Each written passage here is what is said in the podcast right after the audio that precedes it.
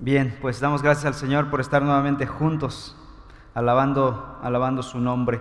Estamos estudiando eh, este, esta verdad que tiene que ver con la gran comisión para la iglesia y hemos titulado a nuestro estudio Vive en misión. Y hemos visto ya varias verdades en distintos evangelios que nos impulsan como iglesia a ir a, a ser discípulos a alcanzar a los no alcanzados, a los no creyentes. Y en esta ocasión quisiera estudiar con ustedes el Evangelio de Lucas, capítulo 16, Lucas 16, versículos 19 al 31. Lucas 16, 19 al 31, donde vemos el testimonio de alguien sorprendido al, al encontrarse en el infierno. Y precisamente vamos a hablar de ese tema, el infierno. Ahora, antes de que se enojen conmigo, déjenme hacer este, esta aclaración. Y es que algunos creen que el tema o la idea sola del infierno es cruel, es desagradable y es injusta. Preguntan, ¿por qué ¿O qué clase de Dios sería este que enviaría a su gente, a su creación, al castigo eterno? Es una pregunta que los apologistas han enfrentado desde el mismo inicio de la iglesia cristiana y que hoy en día nos enfrentamos todavía. El problema es cuando nosotros mismos hacemos esa acusación a Dios. Sin embargo, Dios no tiene que defenderse por las verdades de la Biblia que la Biblia enseña con respecto al carácter y al plan de Dios. Dios mismo define lo que es cierto, lo que es justo, lo que es correcto. Dios es verdad absoluta. Por lo tanto, Él tiene toda la autoridad, todo el derecho de definir lo que es verdad, decretar la verdad, imponer la verdad, exigir que se crea su verdad y también tiene el derecho a condenar a los que rechazan su verdad. Hay una verdad absoluta. Ciertamente vivimos en una era de relativismo, donde se dice, esto es una filosofía nada más, es subjetiva, piensan las personas y te dicen, tú cree tu verdad, yo tengo mi verdad, y cada quien con su verdad, simplemente te pido que no te metas con mi verdad. Pero eso es algo subjetivo, es algo relativo, la Biblia es nuestra autoridad, Dios es nuestra autoridad y Él es verdad absoluta para todos los que viven en su cosmos, en su universo. Tendrías tú, si quieres vivir tu verdad, crear tu propio espacio, tu propio cosmos, donde imponer tu propia verdad y hacer lo que quisieras. Pero Dios es el dueño de este universo y con eso ya cambia todo. ¿Cuál es el propósito de la Biblia al hablar del tema del infierno? El propósito de la revelación divina acerca de los horrores del infierno son varios. En primer lugar, es advertir a los pecadores de que ese lugar es real. No es mentira, no es ficción, no es un lugar para espantar a nuestros niños, para que se vayan a la cama a dormir. El propósito de revelar estas verdades, los horrores del infierno, es advertir a los no creyentes para motivarlos a proceder al arrepentimiento, que vengan arrepentidos de sus pecados y crean en el Salvador. Por otro lado, también tiene el propósito de motivar a los creyentes a un sentido de urgencia para compartir el Evangelio a los perdidos. No nos podemos dormir en nuestros laureles. Familia, por eso estamos tratando de impulsar a todos a vivir en misión. El infierno es un lugar real y los que no creen en Cristo Jesús irán a ese lugar. Somos impelidos, dijo Pablo, el amor de Cristo me constriñe, me impulsa a compartir el Evangelio. El Evangelio entonces, el predicar las buenas noticias del Evangelio, incluye las malas noticias del infierno. Y de hecho así comenzamos nuestro estudio de Romanos. Dijimos que antes de llegar al glorioso evangelio, a la gloriosa buena noticia de nuestra justificación en Cristo, primero teníamos que ver la horrorosa mala noticia de nuestro estado caído, condenado en el capítulo 1 y capítulos 2 de Romanos, hasta llegar al inicio del capítulo 3 donde dice que no hay justo ni aún uno y todos están destituidos por lo tanto de la gloria de Dios. Pero ahí viene el pero, Romanos 3:21. Pero ahora la justicia de Dios se revela en Cristo Jesús. Y ahí empieza a cambiar todo. La oscuridad da lugar a la luz del Evangelio. Pero las buenas noticias del Evangelio incluyen las malas noticias del infierno. Así que en este pasaje vamos a estudiar este tema. No que yo quiera hablar del infierno, la Biblia lo aborda. Dos perspectivas de este pasaje. Vamos a dividirlo en dos secciones. Primero, quiero que veamos una primera parte donde menciona los contrastes. Versículos, eh, capítulo 16 de Lucas, versículos 19 al 26, habla de los contrastes entre estos dos personajes que vamos a leer a continuación. Y al final del pasaje habla de algunas lecciones que el Señor quiso enseñar por medio de esta historia. Primero veamos los contrastes. Lucas 16, 19 al 26. Había cierto hombre rico que se vestía de púrpura y lino fino, celebrando cada día fiestas con esplendidez, y un pobre llamado Lázaro que se tiraba en el suelo a su puerta cubierto de llagas, ansiaba saciarse de las migajas que caían de la mesa del rico. Además, hasta los perros venían y le lamían las llagas. Sucedió que murió el pobre y fue llevado por los ángeles al seno de Abraham, y murió también el rico y fue sepultado. En el Hades el rico alzó sus ojos, estando en tormentos, y vio a Abraham a lo lejos y a Lázaro en su seno. Y gritando dijo, Padre Abraham, ten misericordia de mí, y envía a Lázaro para que moje la punta de su dedo en agua y refresque mi lengua, pues estoy en agonía en esta llama. Pero Abraham le dijo, Hijo, recuerda que durante tu vida recibiste tus bienes y Lázaro igualmente males, pero ahora él es consolado aquí y tú estás en agonía. Además de todo esto, hay un gran abismo puesto entre nosotros y ustedes, de modo que los que quieran pasar de aquí a ustedes no pueden, y tampoco nadie puede cruzar de allá a nosotros. Esta historia presenta en primer lugar contrastes entre dos hombres, uno rico y uno pobre. Básicamente estos cambios, estos contrastes van a cambiar después de la muerte. En primer lugar, en vida, uno era sumamente rico, el otro era un mendigo pobre. El rico estaba dentro de la casa, el pobre fuera de la casa. El pobre no tenía comida, el rico tenía eh, banquetes con esplendidez todos los días. El pobre tenía necesidades, el rico no tenía ninguna. El pobre sufría, el rico estaba satisfecho. El pobre estaba humillado, el rico tenía honra. El pobre buscaba migajas, aunque sea, el rico festejaba con esplendidez. El pobre necesitaba ayuda, el rico no se la prestaba. El pobre era un don nadie, el rico era muy conocido. El pobre tuvo dignidad al morir, perdón, el pobre no tuvo dignidad al morir ni siquiera entierro. El rico tuvo dignidad en la muerte y un funeral ostentoso. Sin embargo, después de la muerte, la situación de ambos se invierte por completo. El rico se volvió más pobre de lo que el pobre había sido en vida, mientras que el pobre se volvió más rico de lo que el rico había sido en vida. El pobre estaba en el interior, en el cielo, en el seno de Abraham, mientras que el rico estaba fuera, en el infierno. El pobre disfrutaba el gran banquete celestial mientras el rico estaba totalmente despojado. El pobre no necesitaba nada, mientras que el rico le faltaba todo. El pobre tenía todas sus necesidades satisfechas, mientras que los deseos del rico estarían eternamente insatisfechos. El pobre estaba satisfecho, mientras que el rico sufría. El pobre tenía honra, mientras que el rico estaba humillado. El pobre disfrutaba un espléndido festín, mientras que el rico anhelaba una gota de agua. El rico buscaba desesperadamente ayuda, mientras que el pobre no podía dársela. El primer contraste es en vida. Versículos 19 al 21 dice que había un hombre rico que se vestía así y así, y había un hombre pobre que no tenía, pues andaba en andrajos y no tenía dónde vivir. El estilo de vida del rico era una demostración de su propio pecado, de su propia egolatría en su corazón, su, forma de vestir y su forma de, comer. Un hombre indulgente, indisciplinado moralmente consigo mismo.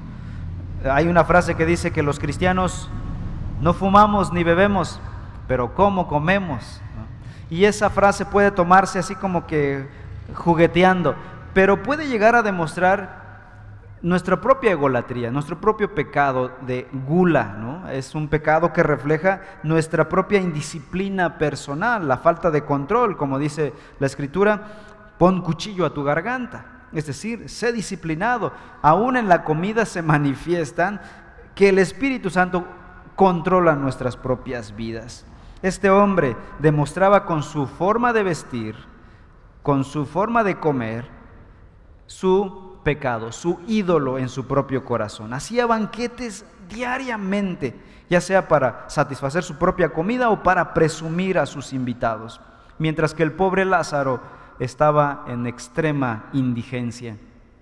Además de su pobreza, se dice en el texto que tenía llagas ulcerosas, lesiones abiertas y supurantes. Nadie quería acercarse ni tocar a este pobre hombre, ni siquiera ganas de voltear a ver a este pobre. Y dice la Biblia también que estaba tirado a la puerta, estaba echado. Lo más probable es que este hombre no podía caminar, estaba paralizado. Lo habían abandonado, sus familiares se habían deshecho de él. Y por supuesto el rico, con su ropa fina, con sus uñas bien limadas, no iba a voltear a ver a este pobre mendigo que apestaba y pus salía de su cuerpo. El rico ignoró ayudar al pobre y necesitado, manifestando su egoísmo y su maldad.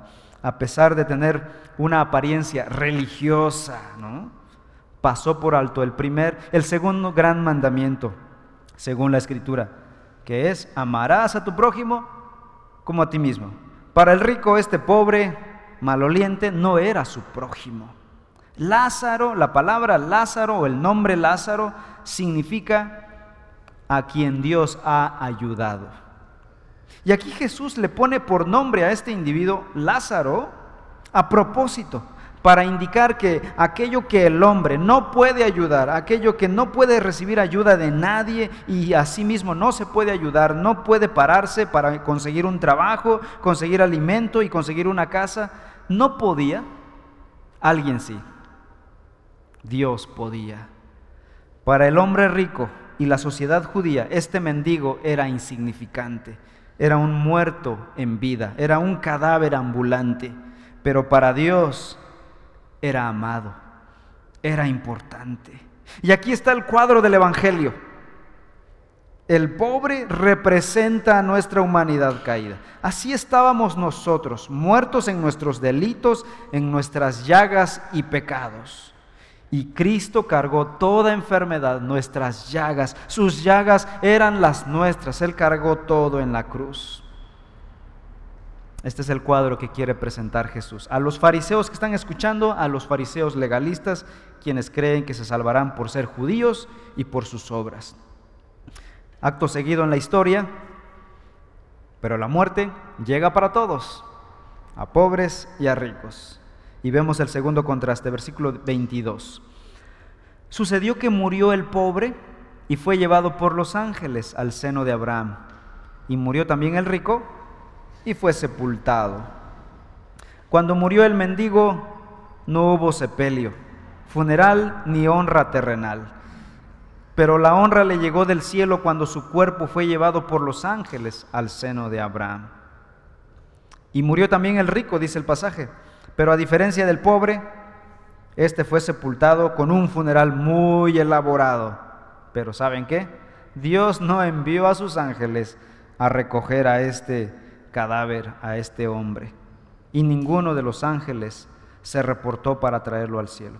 Tercer contraste, versículos 23 al 26. El contraste de él más allá de la muerte. Dice, en el Hades el rico alzó sus ojos, estando en tormentos, y vio a Abraham a lo lejos y a Lázaro en su seno. Y gritando dijo, Padre Abraham, ten misericordia de mí, y envía a Lázaro para que moje la punta de su dedo en agua y refresque mi lengua, pues estoy en agonía en esta llama. Pero Abraham le dijo, Hijo, recuerda que durante tu vida recibiste tus bienes y Lázaro igualmente males, pero ahora él es consolado aquí y tú estás en agonía.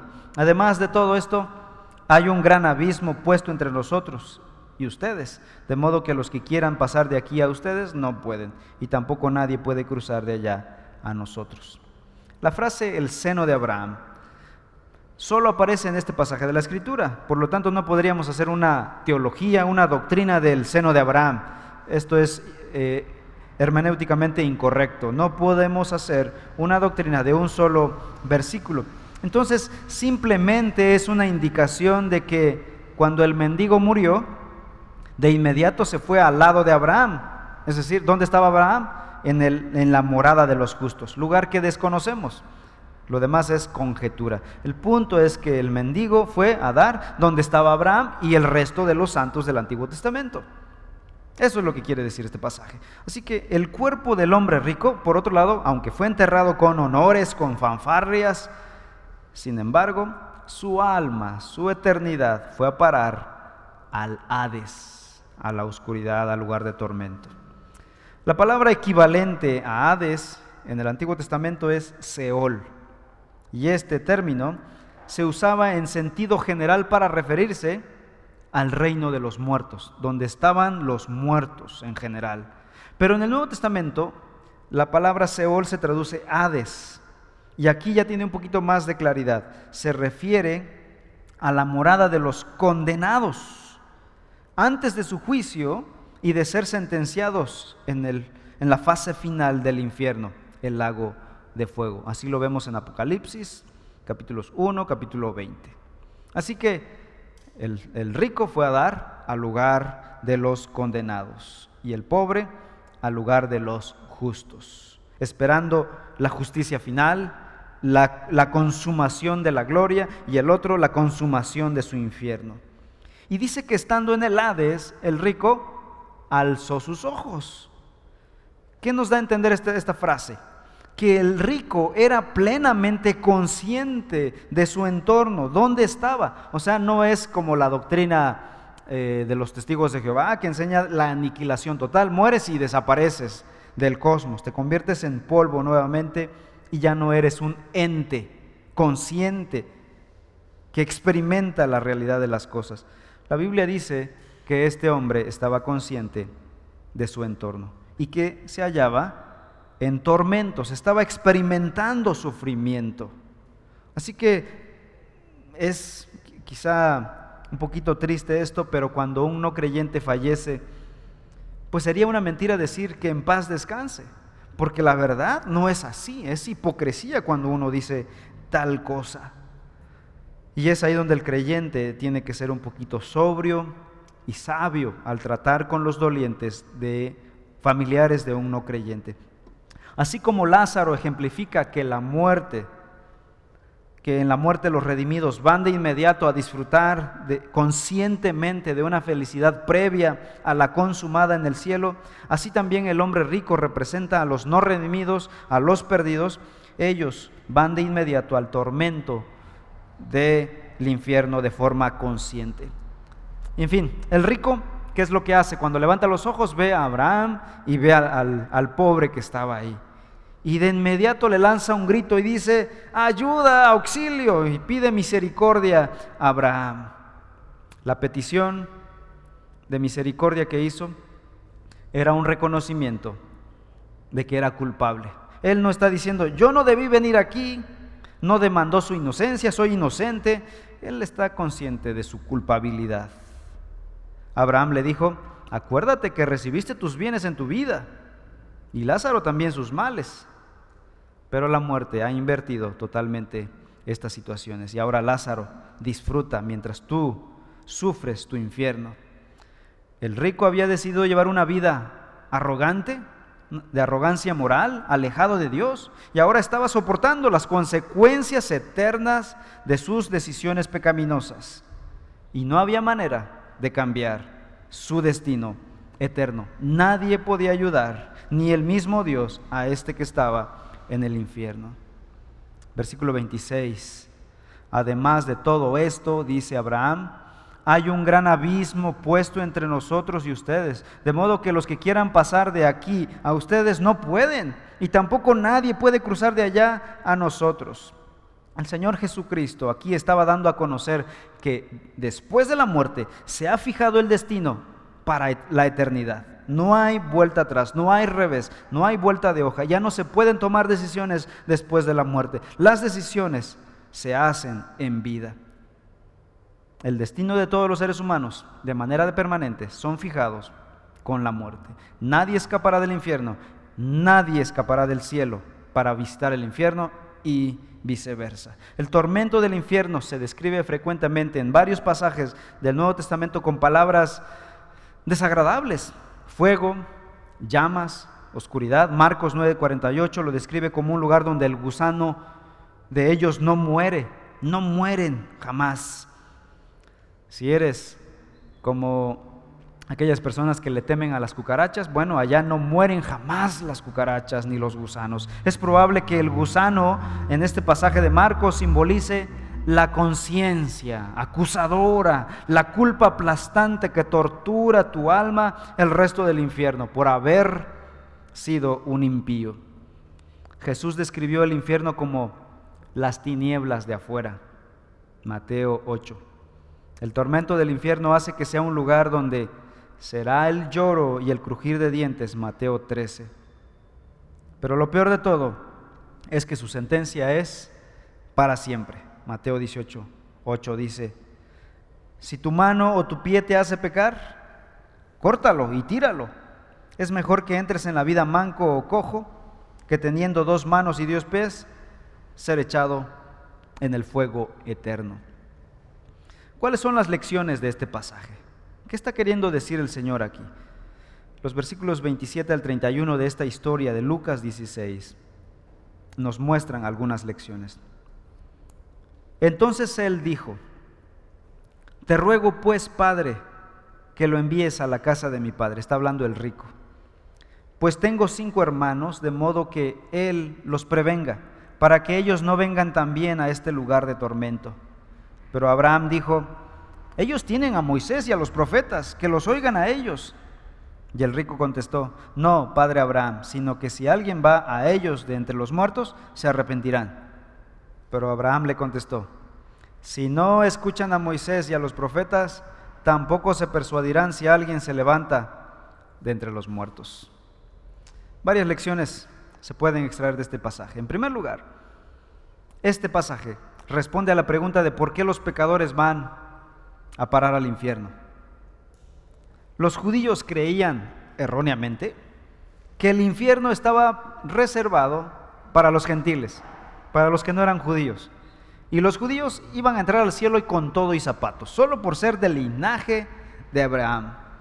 Pablo tenía esa confianza, él, lo declaró en Filipenses 3, cuando dijo, yo soy circuncidado al octavo día, del linaje de Israel, de la tribu de Benjamín, hebreo de hebreos, en cuanto a la ley fariseo, en cuanto a celo perseguidor de la iglesia, en cuanto a la justicia que es en la ley, irreprensible.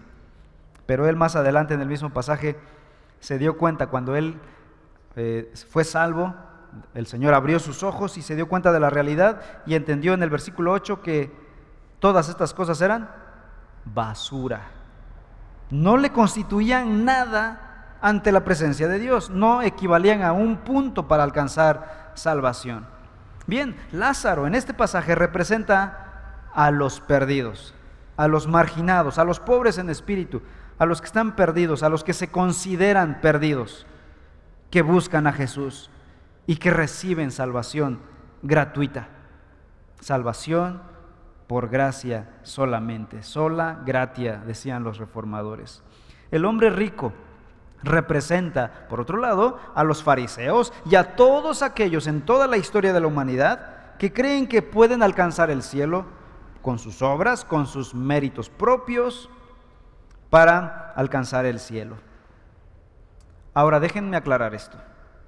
El rico no fue condenado al infierno por ser rico. Esta es una teoría que debemos quitarnos de la cabeza. Ciertamente el Evangelio o el falso Evangelio de la prosperidad nos ha hecho creer esa verdad, eh, nos hace esta enseñanza falsa, nos hace ser desconfiados de las riquezas, del dinero y del uso del dinero en la iglesia. Y hasta los pastores que enseñamos la Biblia tenemos miedo de hablar de, dinero en una iglesia de forma correcta.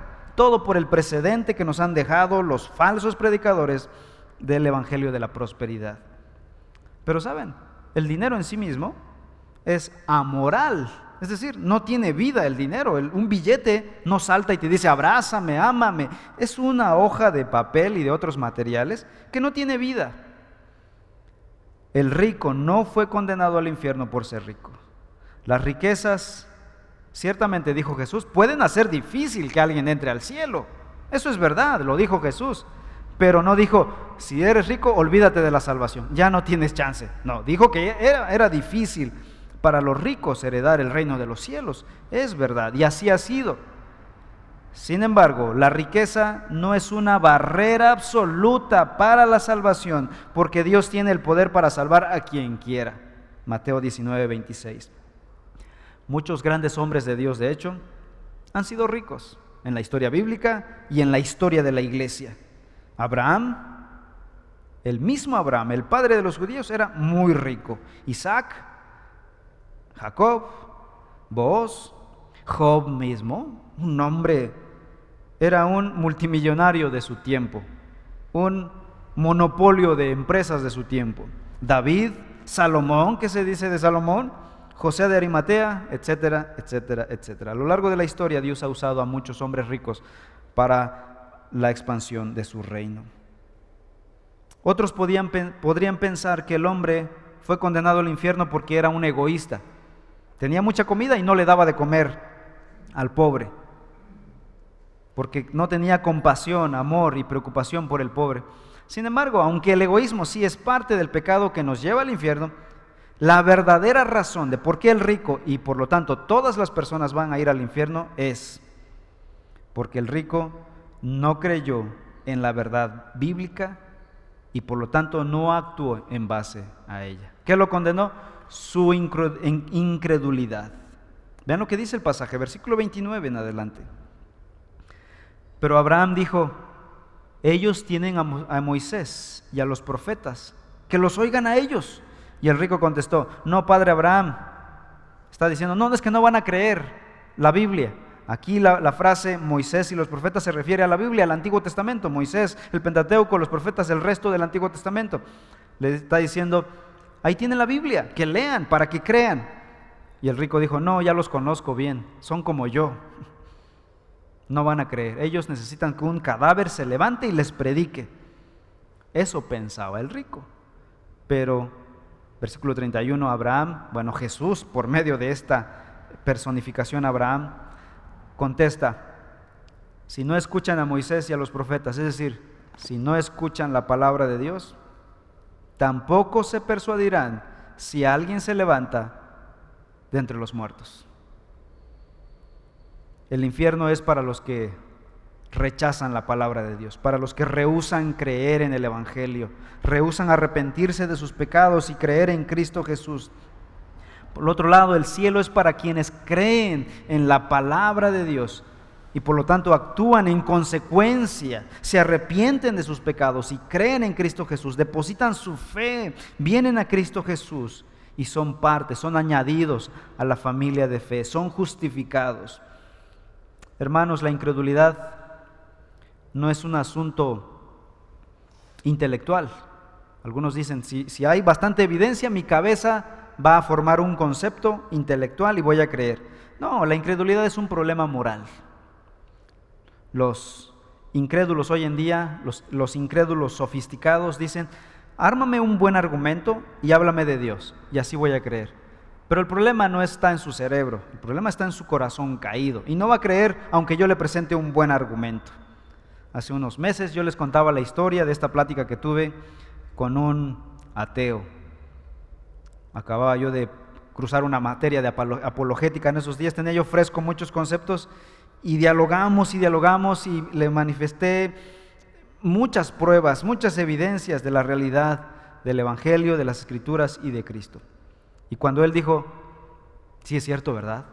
Yo dije, el domingo lo veo en la iglesia. Y me dijo, no, eso no es para mí. Qué desilusión. Me di cuenta, constaté esta realidad. El problema de la incredulidad no es un problema intelectual, es un problema moral. Que solo la palabra de Dios tiene el poder para cambiar el corazón. ¿Qué dice Hechos 4:12? Porque la palabra de Dios es viva y eficaz y penetra el corazón y discierne las intenciones del corazón, transforma el corazón. Solo la palabra de Dios. Obviamente el Espíritu Santo toma la palabra y transforma nuestros corazones. El hombre rico representa a los judíos incrédulos y a todos los incrédulos de la historia, quienes han rechazado a Jesucristo. ¿Qué hicieron, por ejemplo, los judíos? Ellos fueron incrédulos. Jesús les predicó una y otra vez, hizo señales frente a ellos. ¿Qué hicieron ellos? No creyeron.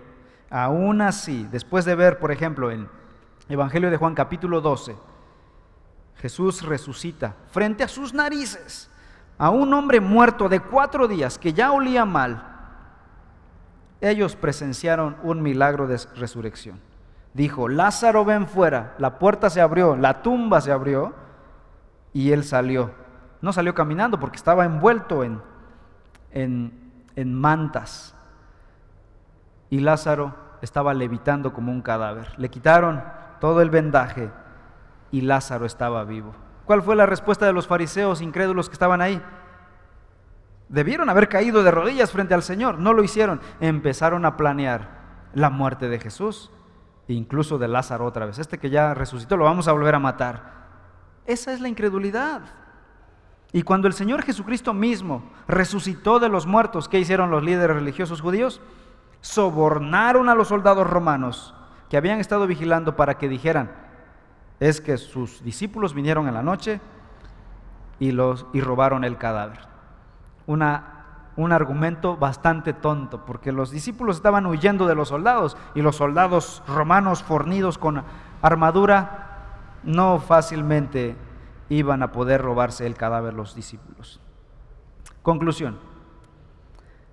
El verdadero problema del rico y de los perdidos que irán al infierno no será falta de información, no será falta de argumentos, no será falta de testimonio, falta de señales. El problema será su corazón endurecido, su incredulidad, su rechazo a la verdad.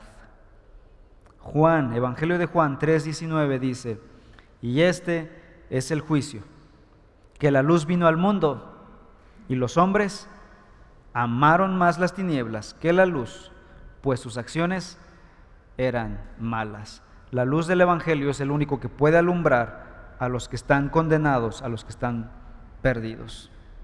Hermanos, nosotros no podremos salvar a nadie, a nadie, no podremos convencer a nadie, pero tenemos este instrumento, la espada del Espíritu, que puede penetrar y discernir los pensamientos y transformar los, los corazones. Entonces nuestra confianza no está en nosotros, está en la palabra de Dios. Así que aléjate de tus temores, sacúdete la mediocridad espiritual y compártele la palabra, aunque sea a uno. Este año vamos a comenzar con uno, alcanza a uno. Y ese es nuestro proyecto Misión 1.4, alcanza a uno. Vamos a orar por una persona, vamos a pedir al Señor valor para que nos permita compartir el Evangelio, pero también quiero que ores por sabiduría. Porque para compartir el Evangelio se necesita sabiduría, amor. No vayas y, y le digas a esa persona, si no crees te vas al infierno. Falta de sabiduría falta de tacto, falta de gracia y misericordia para las personas. Hermanos, necesitamos compartir el Evangelio porque el infierno es real. Que esto nos motive a un sentido de urgencia para predicar el Evangelio de nuestro Señor Jesucristo. Vamos a orar. Padre Celestial, en esta hora queremos agradecerte por la gran bendición que tenemos como creyentes de haber sido rescatados del infierno por medio de tu Hijo Jesús. Él ya cargó nuestro infierno en la cruz. Él sufrió nuestro castigo infernal en la cruz y él gritó y dijo, Padre, ¿por qué me has abandonado? Estaba sufriendo nuestro infierno. Ese abandono representa nuestro infierno. Gracias Señor por la obra de Cristo Jesús. Y ahora somos impulsados, somos motivados como creyentes a ir y predicar este Evangelio salvador, esta palabra poderosa que puede salvar y transformar el corazón de las personas a otros, Señor. Ayúdanos, Padre. Ayúdanos como iglesia, que Reforma sea una iglesia que viva en misión, sea una comunidad de creyentes viviendo en misión día a día, en oración, invitando, hablando a otros de tu palabra, exhortando a venir al arrepentimiento, a la salvación en Cristo Jesús. Ayúdanos, Señor. Gracias por la obra de Cristo Jesús, el Salvador. Gracias por el glorioso Evangelio. Y en su nombre oramos para tu gloria. En el nombre de Cristo Jesús. Amén. Que Dios les bendiga, hermanos.